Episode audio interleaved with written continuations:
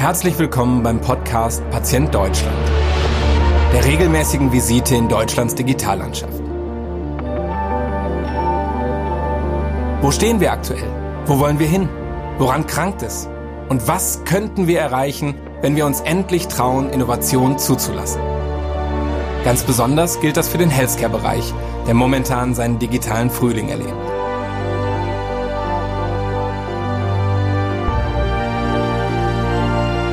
Mein Name ist Carsten Glied. Wir arbeiten mit unseren Unternehmen daran, die Welt durch clevere Digitalisierung und nachhaltig entwickelte Software jeden Tag ein Stück besser zu machen. Und jetzt legen wir das Stethoskop an. Viel Spaß beim Reinhorchen in diese Folge.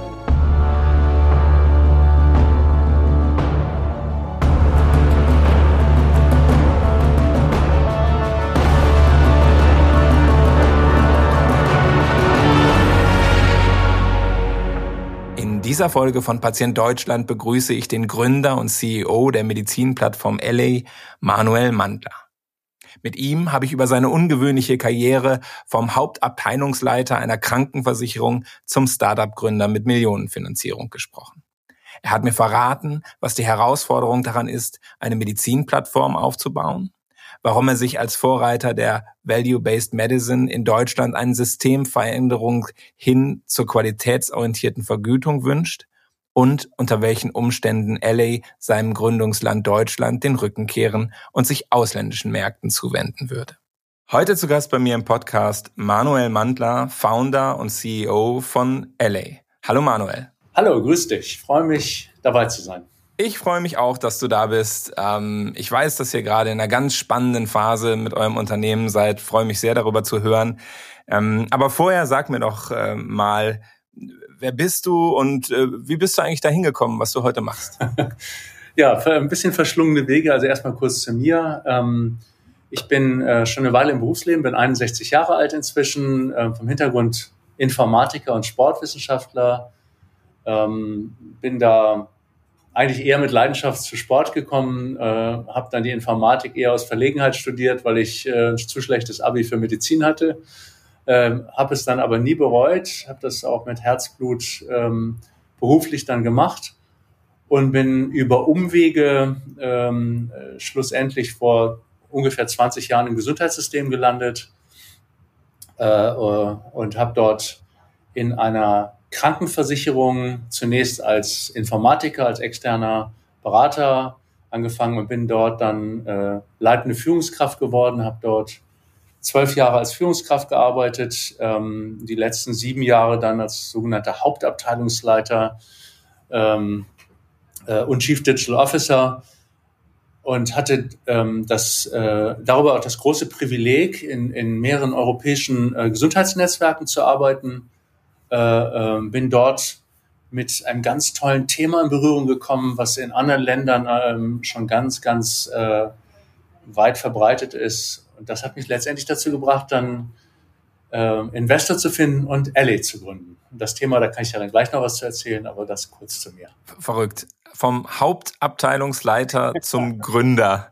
Ja. So, und, und wer hat da ungläubiger geguckt? Deine Familie oder äh, dein Chef? Oder äh, erzähl mal, wie war das so, als du die Entscheidung getroffen hast? Ja, witzigerweise wieder noch, weil also ähm, mein Chef war der Vorstand und die wussten sowieso schon, dass ich ein verrückter Vogel bin, der ähm, immer irgendwelche ähm, Dinge im Kopf hat, die ein bisschen anders sind. Das war wirklich so. Also ähm, und ähm, der, also ich muss auch sagen, ich hatte, äh, der Vorstandsvorsitzende ist selber ein sehr innovativer Mensch und äh, recht offen, aber du musst natürlich, wenn du so, so, so, einen, so einen Schritt machst, ist ja dann auch ein deutliches Investment, was man ja dann auch akquirieren muss.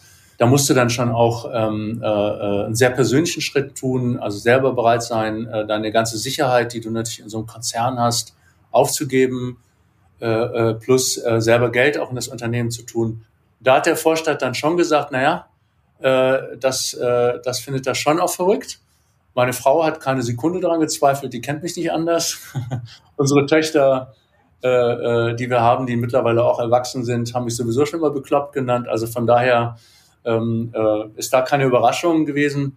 Was ich toll finde, ist, ich bin hier mit Abstand der Älteste bei LA. Also wir sind eigentlich mittlerweile ein Team von fast 40 Leuten und die, das Durchschnittsalter liegt so knapp über 30. Äh, und äh, das, das, das finde ich unwahrscheinlich toll. Und darauf habe ich mich total gefreut, auf so vielen jungen Menschen zusammenarbeiten zu dürfen und ganz viel auch von denen zu lernen. Also weil das ist mir in so einem Konzern dann halt irgendwann äh, nicht mehr möglich gewesen. Und hast du irgendwie noch eine, naja, irgendwas, wo du sagst, ja, im Konzern, ähm, das war schon spannend. Also den Teil Konzern hätte ich gerne äh, zurück im, im Vergleich zum jetzigen Startup Life. Also ich bin dem äh, der Erfahrung und was ich in den knapp 20 Jahren da lernen durfte, unfassbar dankbar. Also ich habe ja ich hatte äh, zwischenzeitlich ähm, knapp 500 Leute in Verantwortung. Äh, da lernt man natürlich alles. Also von der einfachsten emotionalen äh, äh Auseinandersetzung bis hin zu hochkomplexen strategischen Überlegungen, finanztechnisch, technischen Dingen. Also man lernt alles und dafür bin ich super dankbar. Ich möchte es nicht missen, ich möchte es aber auch nicht noch haben. Äh, äh, das, die Erfahrung hilft mir natürlich jetzt auch ein, ein Startup im Gesundheitssystem äh, aufzubauen. Ähm, aber nee, ich würde eigentlich, ich könnte nicht sagen, dass ich irgendwas davon jetzt noch behalten wollte, sondern ähm, im Gegenteil, wir probieren mit Ellie ganz viel kulturell bei uns aus. Wir sind im deutschen Gesundheitssystem, das ist hochreguliert. Äh, die Erfahrung, die ich im Konzern da sammeln konnte als, äh, als, als verantwortliche Führungskraft in einer, in einer Krankenversicherung, da lernst du natürlich super viel über Regulation. Äh, das hilft, aber ich möchte es nicht wieder haben. Dann erzähl doch mal, was macht LA? Drei Dinge. Also wir sind eine medizinische Plattform. Wir, wir haben uns entschieden, im Bereich der Orthopädie tätig zu sein, ähm, uns Patientinnen und Patienten in ihrer Behandlungs, man nennt das Behandlungsreise, ich weiß nicht, ob das ein richtig schöner Begriff ist, aber Behandlungspfad, Behandlungsreise. Ja, Patient Journey, Customer, abgeleitet von Customer Journey, ne? So aus, aus der Ecke. Ja, aber äh, das hört sich so sehr touristisch an und eigentlich trifft das nicht die Situation der Patientinnen und Patienten. Ja, und es ist halt, wenn es Behandlungsreise heißt, dann ist es ja auch sozusagen, dann geht es um die Behandlung und wenn es aber Patientenreise heißt oder wenn es Customer Journey, also sozusagen als Äquivalent ist, dann geht es ja um den Kunden oder um den oder die Patientin. Ja, das ist durchaus auch begrifflich schon was anderes. Genau. Und uns geht es eigentlich darum, die Patientin in dieser mehr, teilweise auch mehrjährigen Behandlungs- dann Reise bestmöglich zu begleiten. So, das ist das eine, was wir tun. Äh, das, ähm, wir haben uns von Anfang an entschieden, das online wie offline zu machen. Das heißt, wir haben eine digitale medizinische Plattform äh, mit einer App und alles, was dazugehört. Ähm, und wir haben aber auch ähm, Gesundheits, ähm, äh, äh, äh, in der Gesundheit ausgebildete Mitarbeiterinnen und Mitarbeiter, also Krankenpfleger, Intensivkrankenschwestern, Gesundheitsökonomen etc., die an äh, am Telefon sitzen und mit den Patientinnen und Patienten telefonieren, weil wir glauben, dass auch in 10 oder 20 Jahren Menschen immer noch Menschen für die Kommunikation brauchen und wenn es insbesondere um sehr, sehr emotionale Themen geht, dann bezweifle ich mal sehr stark, dass das irgendein smarter Bot äh, äh, zumindest mal die Fragen betreffend lösen kann, die wir so bekommen. Und das geht dann schon teilweise emotional oder auch was so Lebenszusammenhänge anbetrifft, sehr ins Detail. So, ähm, das heißt, wir sind ein hybrides Modell. Das ist das, was wir für Patientinnen und Patienten tun. Wir sind ähm, eine Medizinplattform. Das bedeutet, dass wir ähm, als Medizinprodukt zertifiziert sind. Ähm, Stichwort Regulatorik. Und ähm, das müssen wir auch machen, weil wir ähm, sehr eng mit äh, Ärztinnen, Ärzten und anderen Leistungserbringern, also Physiotherapeuten etc. zusammenarbeiten und auch für die, sofern die Patientinnen und Patienten einwilligen, auch ähm, medizinisch und ähm, äh, aber auch was die sozialen Lebensumstände anbetrifft, ähm, äh, das aufbereiten und den Ärztinnen und Ärzten zur Verfügung stellen. Das geht also über das hinaus, was in so einer Patientenakte üblicherweise drin ist. Ähm, eine Patientenakte wird zum Beispiel nicht erhoben, wie, eine Le wie, wie, wie zum Beispiel die Erwartung einer Patientin oder eines Patienten ist, wenn sie beispielsweise operiert werden muss, wie ist eigentlich meine Erwartungshaltung, was möchte ich eigentlich danach haben? Was möchte ich? Möchte ich wieder laufen, Fahrrad fahren? Was möchte ich eigentlich haben? Ne? Mal abgesehen davon, dass ich keine Schmerzen mehr haben will. Was ist eigentlich meine Erwartung an das Leben danach? Weil das macht uns eben auch aus, Patientinnen wollen nicht nur Patientinnen bleiben, sie wollen einfach ganz normal wieder gesunde Menschen sein oder zumindest mal in einem einigermaßen gesunden Lebensalltag äh, äh, äh, sein. So, das ist das Zweite. Das heißt, also wir arbeiten sehr eng zusammen mit ähm, äh, mit Leistungserbringern und ähm, da ist die Analytik spielt da eine große Rolle. Äh, wir haben einen ganz starken, äh, starkes Analytikteam bei uns, die halt da ähm, äh, diese Daten so aufbereitet, dass beide Seiten äh, äh, davon Mehrwerte haben. Die Patienten bekommen also sehr individualisierte Informationen. Also beispielsweise jemand hat Diabetes oder eine Patientin ist eine Raucherin oder hat starkes Übergewicht und vielleicht noch andere Entzündungsthemen, dann spielt das natürlich eine Rolle äh, für die Heilung einer Wunde nach einer Operation, solche Dinge. Ne? Äh, die bekommen äh, entsprechende Beratungsleistungen, die dann in der Kombination dieser Erkrankungen sind. Da ist die Analytik sehr, sehr wichtig. Ne? Das ist alles medizinisch aufbereitet. Das, wir haben ein starkes Ärzteteam bei uns. Und auf der anderen Seite aber für die Patientin, wir nennen das den Ellie Tone of Voice. Äh, also es, es, die, wir kommen nicht mit medizinischen Fachbegriffen zu den Patientinnen und Patienten, wir versuchen das wirklich patientennah auch zu übersetzen. Warum machen wir das? Weil wir, und das ist unsere Mission, wir wollen äh, mit dem, was wir tun, ähm, Patienten und Patientinnen mehr Souveränität geben, mehr Möglichkeit mitzugestalten, mitzuentscheiden. Diese ganzen Informationsbrüche, ähm, die sie eigentlich im Internet und mit dem Gespräch mit den Ärztinnen, Ärzten im Krankenhaus und sonst wo erleben, zu überbrücken. Ähm, das hört sich einfach an, aber wenn man jetzt mal sich eine Reise von zwei, drei Jahren, vier Jahren vorstellt, mit viel Schmerzen, mit Leiden, mit Einsamkeit, mit allem, was dazugehört, dann gibt es unendlich viele Informationen, die nicht zusammenpassen. Und diese zusammen, diese Informationen zusammenzubringen und eine Verbindung und, und auch eine sinnhafte Erklärungs- und eine äh, Linie aufzubauen, das ist, äh, dafür braucht man, ähm, äh, äh dafür braucht man unter anderem auch Analytik, weil ansonsten kriegt man diese verschiedenen Daten gar nicht zusammen seid ihr so ein bisschen die EPA 2.0, bevor es die EPA 1.0 richtig äh, gibt? Ja, ich, ich, ich werde das häufig gefragt und ich würde mich ehrlich gesagt gar nicht mit EPA vergleichen wollen. Ich halte EPA für ganz wichtig. Also elektronische Patientenakte ist ja in anderen Ländern total normal. Also es ist in, in in, in, wir, also ich habe ja gesagt, ich bin im europäischen Netzwerken unterwegs war. Ich habe sehr eng mit Schweden, mit Dänemark, mit England, mit Frankreich, mit Holland und solchen Kolleginnen und zwar mit Kliniken wie mit Kassen zusammengearbeitet. Und es gibt Länder, das, da gibt es gar keine Diskussion, dass die Daten überall verfügbar sind. Da gibt es auch nicht immer diese alles überbordene Datenschutzangst. Ne? Das, das, das wird da äh, gehandhabt und zwar sehr gut und auch datenschutzrelevant gehandhabt. Ne? Also, ähm, da haben auch die Patientinnen mehr Mitgestaltungsmöglichkeiten schon als in Deutschland. Ähm, wir glauben aber, dass dazu mehr gehört als nur Daten. Deswegen sind wir eigentlich nicht eine EPA 2.0, sondern wir sind was Eigenes, was zu einer EPA angedockt gehört natürlich. Mhm. Aber bei uns sind zum Beispiel äh, Daten drin, wenn die Patientinnen bereit sind, uns das zu geben, über deren Lebensumstände, über soziale Einflussfaktoren. Und es gibt, wenn ich darf, es gibt eine wunderbare Geschichte, die hat mich komplett beflügelt. Die kommt aus England. Gerne.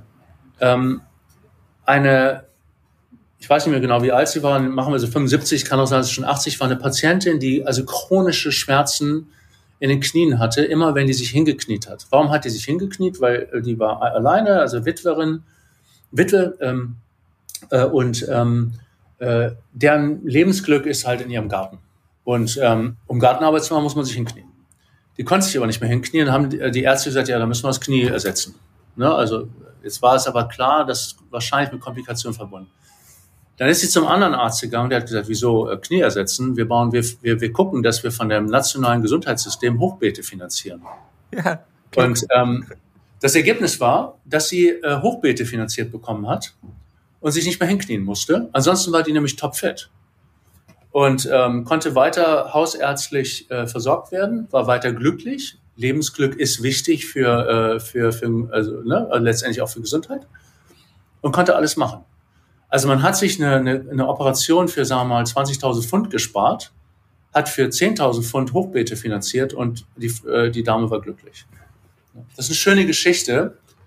Äh, und tatsächlich spielt es im englischen Gesundheitssystem, wo es viele strukturelle Probleme gibt, aber das spielt eine große Rolle. Das ist nämlich auch das, das Lebensumfeld der Patientinnen und Patienten zu verstehen und gegebenenfalls auch Vorschläge zu machen, die nicht unbedingt nur ärztlich sind. Ich habe, wenn ich in der Vergangenheit ähm, auf Ärzte getroffen bin, schon ja auch das Gefühl gehabt, ähm, das ist denen wichtig, ähm, aber sie haben heute eigentlich keine Zeit mehr dafür, solche Gespräche äh, zu führen. Also es ist ja eigentlich eine typische ich sag mal auch gerade Hausarzt, äh, Hausärztin, äh, äh, ja Profession, äh, solche Umstände auch zu erfragen.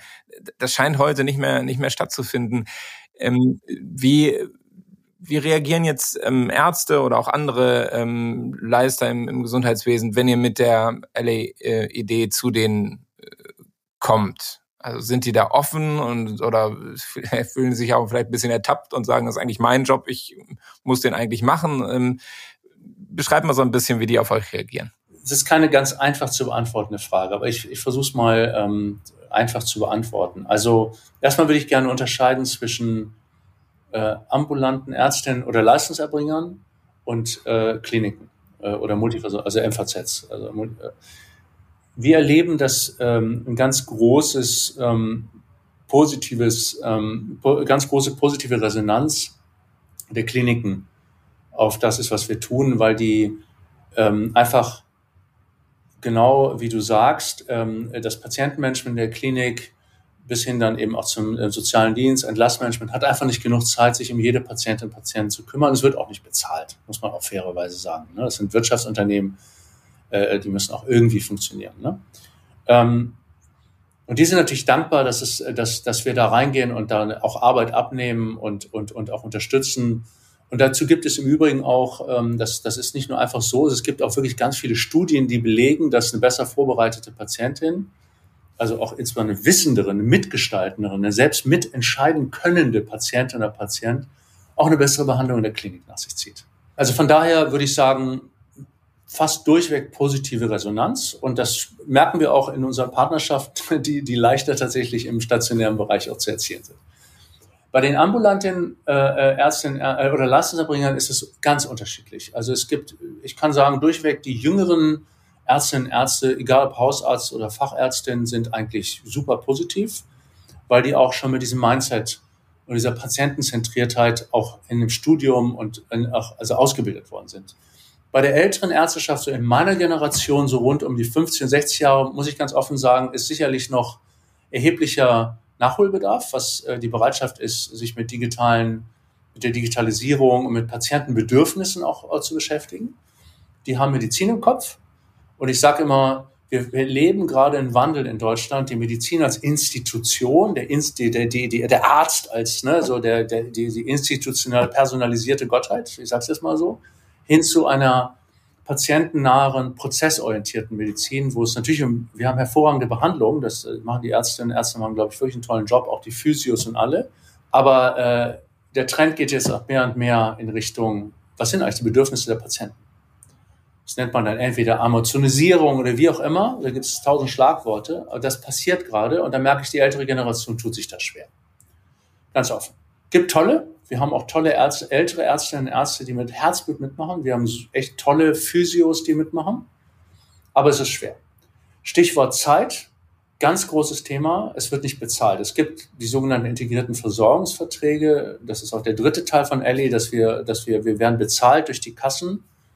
Ähm, also weder die, äh, die Leistungserbringer noch die Patienten müssen irgendwas bezahlen, wir kriegen auch keine Werbung, wir haben auch keine Werbeeinnahmen oder irgendwas, wir werden bezahlt von den Kassen. Ne? Dürfen wir auch gar nicht als Medizinprodukt. Ähm, aber wir haben ein, ein Vergütungssystem in Deutschland, was meines Erachtens so komplex ist, ist es gehört renoviert. Ähm, und äh, die, äh, alle Ärztinnen, Ärzte und auch die Physios haben einfach keine ausreichend Zeit, sich um die Patienten zu kümmern.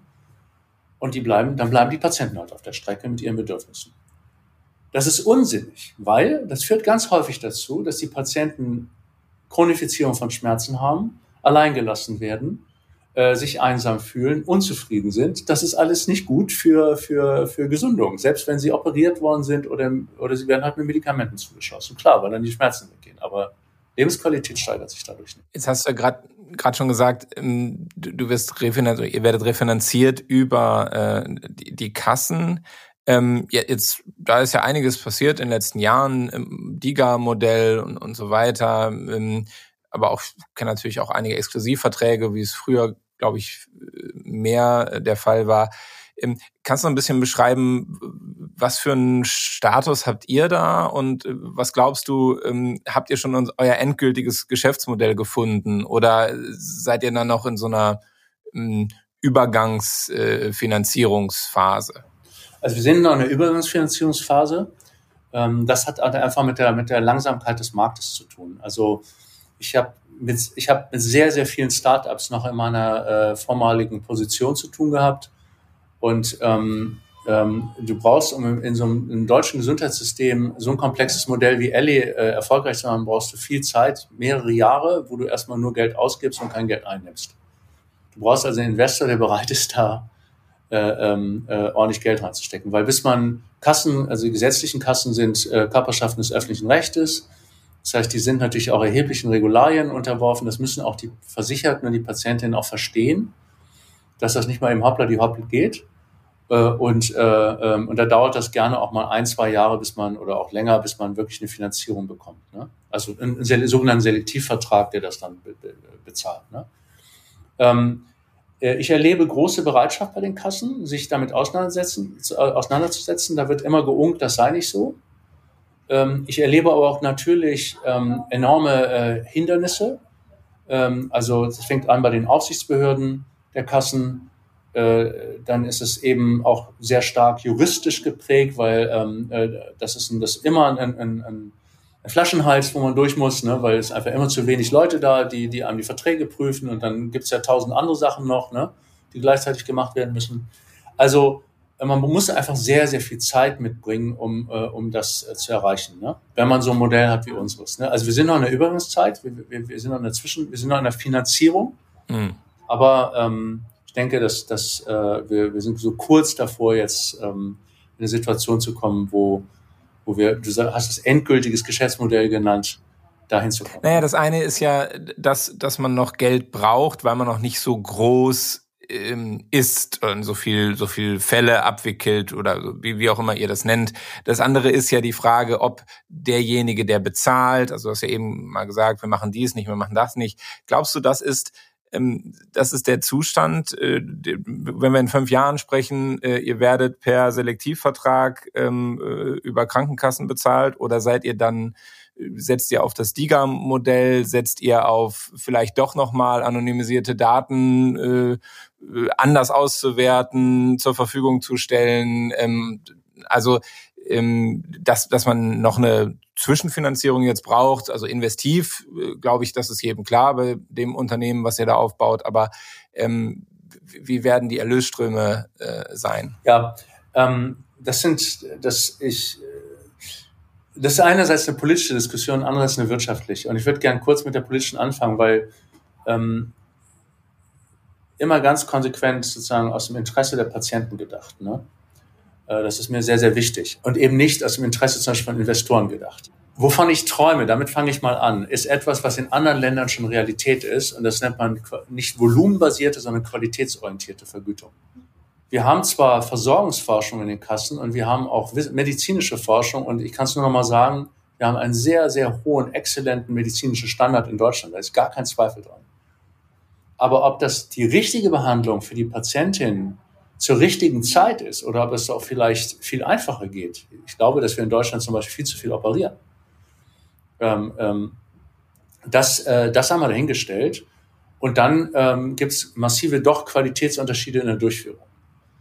Äh, und es gibt andere Länder, da, ist, äh, da gibt es Verträge zwischen Kassen und Leistungserbringern, wo über Qualität gemessen und bezahlt wird. Zu, zu, zugunsten der Patienten. Und das spielt ist immer ein wesentlicher Faktor ist eben nicht nur die medizinische Ergebnismessung, sondern auch, wie geht es der Patientin danach? Lebensqualität, Schmerz, was auch immer da eine Rolle spielt. Und das wird kontinuierlich gemessen und danach wird bezahlt. Das ist äh, ein ganz anderes Modell. Davon träume ich. Da sind wir in Deutschland noch viele Jahre von entfernt. Es gibt erste zarte Pflänzchen ähm, von Projekten. Ich kann jetzt mal nennen, die, die TK ist da unterwegs, die DAK macht da Dinge äh, mal um zwei zu nennen, ein paar äh, betriebliche Krankenkassen, die da sehr innovativ sind. Aber es ist noch ganz am Anfang und der Gesetzgeber ist da auch noch nicht. Es wird auf der politischen Ebene diskutiert im Bundesgesundheitsministerium das Thema Value-Based Healthcare ähm, fängt an, jetzt auch in Deutschland Fuß zu fassen, aber es wird noch fünf bis zehn Jahre mindestens dauern, bis wir das haben. Dann ist ja gut, dass ich in dem Teil meines Podcasts immer nach Deutschland im Jahr 2030 frage. Da haben wir ja sozusagen noch äh, achteinhalb Jahre Zeit. Ähm, glaubst du, da ist, also hört sich an, als wärt ihr Vorreiter, äh, auch mit dem, was du, was du sagst. Ähm, wir haben in den letzten drei Jahren, glaube ich, ganz vernünftige Dynamik erlebt und äh, dann ist Corona so ein bisschen äh, dazwischen gekommen. Ähm, was erwartest du denn jetzt von der, von der nächsten Bundesregierung? Oder glaubst du, dass das hat auch wirklich mit Politik was zu tun? Also im Sinne von äh, ja, Bundesregierung oder ist das auch viel Ständepolitik äh, und viel sozusagen hinter der, also sozusagen die Frage, wer Bundesgesundheitsministerin wird, ist komplett egal. Äh, darunter spielt die Musik. Wie, wie siehst du das aus deiner langjährigen Erfahrung? Genau, da würde ich gerne auch noch ein, ein Thema aus der vorherigen Frage dann in die Beantwortung dieser Frage mit reinnehmen, ist nämlich das Thema DIGA. Ähm, ähm, also nein, es ist nicht nur eine Frage der Politik. Also äh, man kann Jens Spahn vorwerfen, was man möchte, äh, aber er hat viele innovative Gesetze auf den Weg gebracht. Was die Politik versäumt hat, ist es die Ärzteschaft mitzunehmen, ausreichend zu informieren. Das, glaube ich, hören wir auch überall. Ich sage aber auch immer gerne, ja, liebe Ärzteschaft, jetzt ruht euch aber auch darauf nicht aus. Sorry, also immer nur zu lamentieren, also macht doch selber was. Ne? Und die jungen Ärzte und Ärztinnen machen auch was. Also ich verweise hier auf, es gibt Bündnisse von jungen Ärztinnen und Ärzten, Max Tischler und andere, die machen da ganz tolle Sachen. Ne? So, also, hey, es gibt auch eine Hohlschuld. Ne? ähm, und damit, äh, äh, und das ist gerade das Thema DIGA, ich finde das absolut goldrichtig. Ich finde es richtig, dass es, äh, äh, dass es den Weg gibt, dass man e-, evidenzbasierte Medizinprodukte, die digital sind, auch äh, als Rezept verschreiben kann. Ja, wir haben am Anfang Fehler gemacht, also nicht wir jetzt als Ellie, aber die Digas haben möglicherweise Fehler mit Pricing gemacht. Es gab aber auch keine klare, äh, keine Richtlinien. Da haben sich die viele draufgestürzt, haben gesagt, das ist ganz furchtbar, anstatt zu sagen, hey, das sind einfach mal Geburtsfehler, nun lass uns noch mal daraus lernen und was Besseres machen. Ne?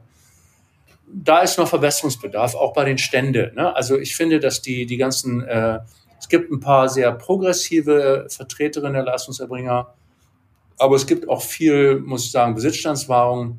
Und da würde ich mir wünschen, dass da mehr Mut zur Veränderung da auch ist. Aber ähm, da verstehen wir uns auch als, als Pionier äh, im Bereich Value-Based Healthcare, nutzen auch jede Konferenz und reden da auch drüber. Und ja, muss man, steht der Tropfen hüllt den Stein. Ne? Das wird aber locker, also das Stichwort 2030, wäre ich mal verhalten optimistisch, dass wir da schaffen, aber da vertraue ich auch sehr viel auf die nächste Generation der, der, der Behandler und Behandlerinnen. Ne? Und, und, da auch eine Veränderung in den, in den Stände, in, der, in, in den Vertretungen, in, in, den, äh, in den Gesellschaften zu bewirken. Ne? Äh, und dann wird die ja ein Erfolgsmodell sein. Ich war jetzt gerade auf einer Konferenz in Frankreich.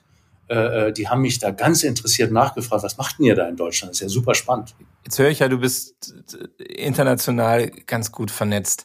Ähm, ist ja eigentlich ungewöhnlich, dass du ausgerechnet in Deutschland so ein Unternehmen gründest, oder? Hattest du nicht die Idee, das mal in England oder Frankreich oder ist ja auch egal welches Land äh, zu versuchen ähm, oder vielleicht in einem Markt, der, der mehr Selbstzahler ähm, oder selbstverständlichere Selbstzahler Aspekte hat? Ja, das, äh, den Weg haben ja andere sehr, sehr ähm, erfolg, erfolgreiche Startups auch gewählt. Die sind dann Staaten gegangen, haben dort erstmal viele Patientinnen und Patienten auch als Selbstzahler draufbekommen, haben Daten gesammelt, haben eine Validität bekommen und sind dann nach Deutschland zurückgekommen. Ne? Und das ist auch, das ist, finde ich, auch ein total legitimer Weg. Wir haben uns anders entschieden. Ähm, wir, äh, wir, äh, wir haben gesagt, wir versuchen es in Deutschland, weil wir sehr viel Wissen um den deutschen Markt haben. Ähm, äh, weil wir auch ein, das, weil wir auch die Chance hatten, dass das ist leider vielen Startups verwehrt. Wir hatten einen guten Investor im Hintergrund und oder haben einen guten Investor, der es auch mitmacht. Äh, äh, ich finde es einfach, ich finde es ist sehr wertvoll, äh, auch im, der deutsche Gesundheitsmarkt hat ganz viele positive Eigenschaften. Das wird immer klein geredet. Das sind auch ganz viele Dinge, die richtig gut laufen bei uns, ne? verglichen auch mit anderen Ländern. Ja, siehe jetzt Corona. Ne? Ähm, äh, wir haben keinen Backlog in Operationen. Wir haben es eigentlich in Summe gut geschafft. Also das wird alles immer runtergeredet. Ich sehe das nicht so. Ne? Ich habe einen guten Blick auf andere Länder und äh, die schauen da auch teilweise respektvoll auf uns und nicht vergessen, wir haben auch aus anderen europäischen Ländern Patientinnen und Patienten übernommen in unsere Krankenhäuser und dann eben auch unterstützt. Also ich, Gott sei Dank haben wir nicht das erlebt, was unsere italienischen Partner äh, oder unsere holländischen Partner erlebt haben. So, ähm, also von daher war das für uns klar, in Deutschland anzufangen, es in Deutschland auch zu versuchen. Und ähm, ich bin da sehr optimistisch, dass es auch der richtige Weg ist und die richtige Entscheidung. Gäbe es eine, gäbe es Indizien, wo du sagst, ähm, wenn das und das passiert, dann werden wir aber sozusagen das Experiment Deutschland abbrechen und werden äh, dann ins Ausland äh, gehen? Ja, wenn die Kassen nicht mitspielen, werden wir das Experiment in Deutschland abbrechen und ins Ausland gehen. Ja. Das wird sich im nächsten Jahr entscheiden. Im, Im, nächsten Jahr, okay. Kannst du ein bisschen noch sagen, wie groß seid ihr im Moment? Wie viele Mitarbeiterinnen und Mitarbeiter? Wir haben 40 Mitarbeiterinnen und Mitarbeiter, ähm, äh, plus äh, also ein paar, also 38 Feste und äh, also genau genommen 42 jetzt, also studentische Hilfskräfte und Werkstudenten, Studentinnen. Ähm, viele, also Ärztinnen, Ärzte, Neurowissenschaftler, Data Scientists, Gesundheitsökonomen, äh, Informatiker natürlich, man muss dann Plattform auch programmieren und äh, also ein bunter Haufen. Äh, Presse, Kommunikation und so weiter. Ne? Und du hast ja beschrieben, ihr habt so einen Teil, der nah am Patienten arbeitet und äh, die anderen ja sozusagen am, am Produkt, im, im Digitalen. Ähm, wenn das alles so passt, wie du es dir vorstellst, ähm, wie groß ist das in, weiß ich nicht, zwei oder drei Jahren? Also wenn du so sagst, ja, das ist jetzt langsam mal eine Ausbaustufe, äh, dafür habe ich es äh, hab ich's gebaut. Sind das dann 500 Leute oder reichen eigentlich 40, 50, 60, äh, weil ihr das den Rest über die äh, ohnehin vorhandenen Strukturen im Gesundheitswesen macht? Also groß definieren wir erstmal groß im Herzen der Patientinnen und Patienten. also wir sind, ja, das ist, äh, das kommt immer ganz schnell auf den ökonomischen Zweig. Wir sind ähm, unter anderem, wir dürfen in, in einer der größten Facebook-Gruppen mitmachen äh, für, für äh, Hüft und Knie, äh. Ne? Ähm, äh, das ist einfach toll, äh, damit zu diskutieren und, und, und, und ähm, auch auf Feedback zu bekommen. Ne? Ähm, also groß, ich, ich fände es einfach mega, wenn wir, wenn wir wirklich ganz viele Patientinnen und Patienten zufriedengestellt haben. Dann, das ist das Erste.